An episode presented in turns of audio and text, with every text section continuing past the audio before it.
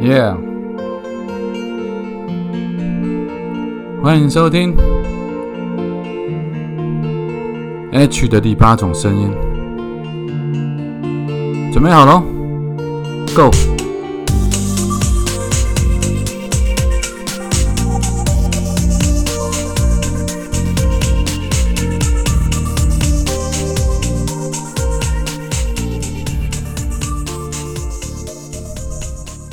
，Go！Hello，各位亲爱的朋友，大家好，早安、午安、晚安。不知道你现在人在哪里，不知道你现在身处的地方现在是几点，所以我们用三种不同的时间问候语跟你打声招呼。希望你拥有一个美好的一天。啊，台风过后呀，现在应该还在台风还在台湾上空在打转呢，所以有些朋友出国的人可能在担心的飞机可不可以飞得回来，或者要出国去的人不知道担心飞机可不可以飞得出去。那希望大家都可以出入平安。台风。既然没有台风假了，那台风就赶快离开吧，哈！大家都觉得台风的功能就是这样嘛。你来的话，如果不能放假，你就别来了，哈！如果你来的就麻烦，就是好好的走进这个正确的路径，我们啊迎接你进来，然后你就赶快让我们放个假。我相信这是很多上班族的心声。好，那今天想跟大家聊一个主题，是我今天看到一个新闻，其实我还蛮啊，心里面还蛮复杂的感受，就是有一个 YouTuber 叫做蓝泉妈妈。蓝泉妈妈，泉水的泉哈，不是南泉妈妈，好大家记得。然后蓝蓝是蓝色的蓝，blue blue water，蓝泉妈妈。这个 YouTuber 他们也是一男一女的一个组合，然后他们好像已经做了好几集了吧，就是在专门在批评一个主题。这个主主题是什么呢？这个主题就是说啊，在华语圈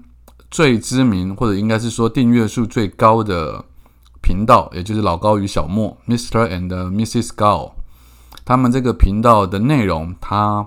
被这位蓝拳妈妈的 YouTuber 给打脸了，说大部分的内容都是抄袭的。那一开始看，我心里面有点迟疑，有点惊讶。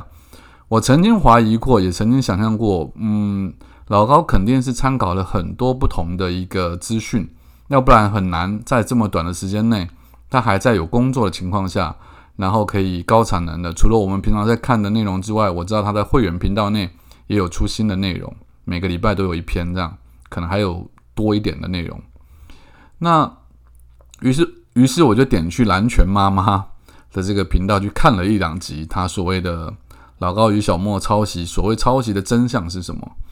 当然，嗯，我可以先说这个观点是我相当佩服这位 YouTuber，因为他找了非常多的资料去佐证。然后我也不知道他从哪里去找到了所谓的原始的版本 （original 的版本）。比如说，他就举了一支影片，是日本的 YouTuber。那基本上，其实，在网络的世界，内容真的太多太多了。我们光想象，光是台湾的 YouTuber，你大概你喊得出名字来的，可能都没几个。你喊不出名字来，那更是多如毛牛毛了，差点讲成牦牛，多如牛毛。也就是说，如果台湾的 YouTuber 都这么多的话，那么 OK，那么在美国或者日本的 YouTuber 又有多少？那他们生产出来的影片又有多少的内容？那也就是说，以我们在网络上所看得到的内容，我们听得懂的或我们搜寻得到的，我们会主动去看的，其实是很有限的。因此，今天不管是谁啦，我不想去针对老高跟小莫他们这个频道，因为我现在到现在为止。我还是不想很正面的去承认这件事情，毕竟老高跟小莫这个频道陪伴了我们很长一段时间，也带给我们非常多的欢乐，跟你要说知识也好，你要说想象也好，或者是慰藉。那我相信很多华人对于老高跟小莫都有着一种很特殊或者深厚的感情在。那这位蓝泉妈妈的 YouTuber 不但把那个 original 的影片找出来，是一个日本的 YouTuber 所制作的影片。他也把老高的影片拿出来跟他对照了，那的确可以看得出来，老高肯定是你不要说照抄好了啦，他肯定是有参考过这部影片。那参考的内容的百分比到达多少？我觉得这个当然有一点见仁见智。可是以这位 YouTuber 所列出来的情况来看，的确是可能到了百分之八九十以上，甚至他说有到百分之百，甚至他还提到说，就连。小莫在跟老高对话的那些啊，某一些神对白啊，或者神逻辑啊，其实都是有参考或者是抄袭另外别的频道或别的 YouTuber 他们所制作的内容的。那讲到这里，我我个人很感慨的是说，其实我自己还在很多年前在写小说的时候也被讲过一次抄袭啊，在很多年前我在每个礼拜创作一篇女人香短篇小说的时候，因为每个礼拜都要想一篇是反转内容的，因为我的习惯就是说。让你猜不到内容，让你把你导向某一个方向去思考，结果得出来的结果是合情合理，但是却又出乎意料的。这是我们在追求的一种创作的一种啊精神也好，或者是感官的刺激也好。那写着写着，忽然就有一次，大概是写了好多年之后，有一次有有有读者看完我梦那一篇那个礼拜的小说之后，他就说：“H，你这边是不是抄袭人家的？”我说：“什么意思？”结果他就丢出了一篇另外一个不知名的，就是那个人没有写名字，就是一一篇在网络上流流传的小说，短篇小说。他就告诉我说：“你可以看一下。”然后我就看了，结果果然的内容，呃，当然他叙述文字完全跟我是不一样的，可是他用的梗，就是最后那个反转的梗，跟我是几乎百分之八十九十雷同、类似、相当一样的。然后看完之后，我就说好，我知道了。然后我立刻就把我那篇文章给删掉了，因为我知道我不喜欢被人家说我在抄袭，或者是对一个创作者来讲，抄袭是很令我难以接受的。从二十几年前我开始创作阿贵开始，我就不能够接受抄袭这件事。我可以参考网络上的所有资讯或内容，但是我绝对不做抄袭。所以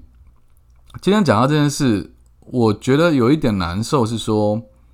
嗯，一开始我真的认为老高的创作是来自于大量的收集。当然，很多网络上的乡民们他们会说，啊，老高就是个说书人嘛。所谓的说书人，就是他就是照本宣科的读书给你听，他说故事给你听。那那个故事不是原创的，就好像好像天桥下的说书人，他在讲《三国演义》，《三国演义》不是他原创的，只不过他在说给你听罢了。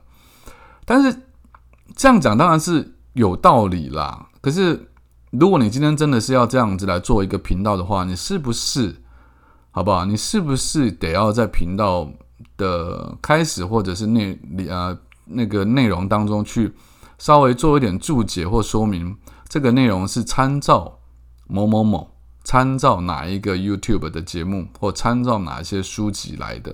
我觉得这样可能会比较。有一点点说服力，要不然的话，你真的在误导人家，就是认为说所有的内容都是你独创的，或者是都是你收集很多资讯之后所得出来的、所得到出来的一个呃，你你自己的一种见解。这个跟我昨天在聊那个聊天的艺术有一点有一点异曲同工之妙。我讲到了，就是说，当一个人在聊资讯给你听的时候，我觉得这是一个最底层的一个。交流就是他告诉你，我昨天从新闻上面看到了什么，或者我他他告诉你，我昨天买了一本新书，书里面的内容讲的是什么，这是一个资讯。可是如果这个资讯在他消化完之后，他告诉你告诉你说，我看完这本新书之后，我发现这跟我之前看的那段哪一本书，它有哪些内容，它的对它的论点是对立的，他的说法是雷同的，因此我导论就是我归纳或者我。我导出一个新的结论出来，那我觉得这个就是属于你个人的智慧。我觉得用智慧来说服人家，或来传递知识，或者是说用来当做一个视听响应的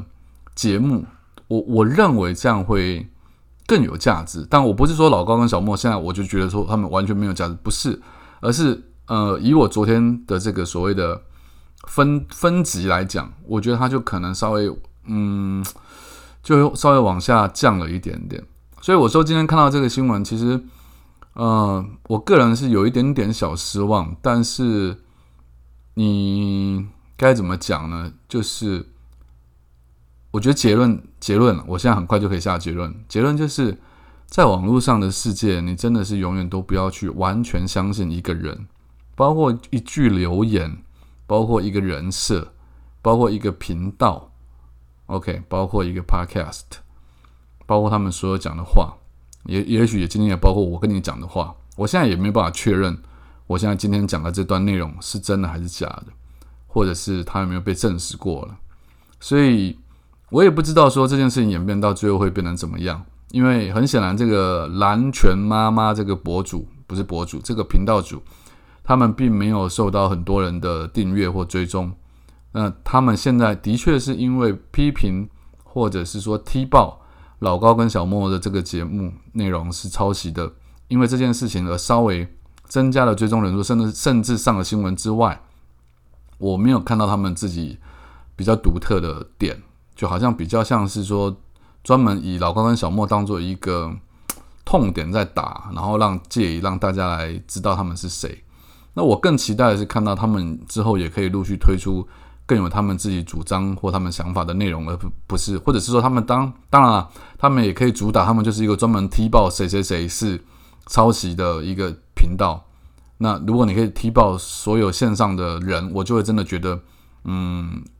这位 YouTuber，你们做的非常成功，我认为这也是一种很棒的内容。说真话，然后因为我自己常年做创作，所以我对这件事情有一点点失望，是因为或许是我觉得自己也在某个程度上被被人家给带着走了。就是也许他们包装出来的形象，你不会去怀疑说这个背后可能是他直接。按照一个日本的 YouTube 的内容，然后直接把它翻译过来。那我自己以前在最早最小年轻的时候，我在做创作的时候，我也是做类似的事情。